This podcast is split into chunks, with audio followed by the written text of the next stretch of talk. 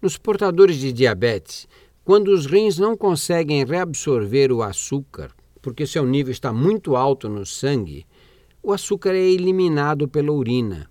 Isso faz com que aumente o volume urinário.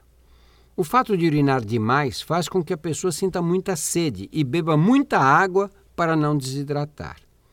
Maior concentração de glicose no sangue provoca um fenômeno inflamatório nas pequenas artérias que degenera, especialmente que degeneram, especialmente em suas terminações. Como consequência, diversos órgãos são atingidos, entre eles o coração, os rins, as pequenas artérias da retina, do pênis e do cérebro.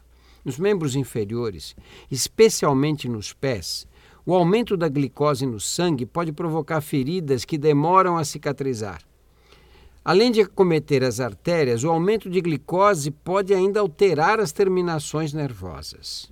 Resumindo, os principais sintomas do diabetes são a poliúria e a polidípsia, isto é, a pessoa urina demais e, como isso a desidrata, sente muita sede.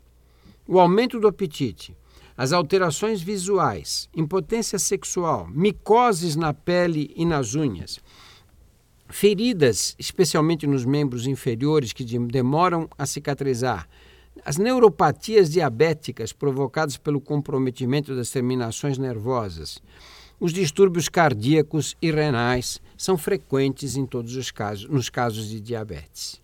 São fatores de risco para desenvolver diabetes obesidade, inclusive obesidade infantil, hereditariedade, falta de atividade física regular, pressão alta, níveis altos de colesterol e triglicérides e o uso de medicamentos, principalmente aqueles à base de cortisona.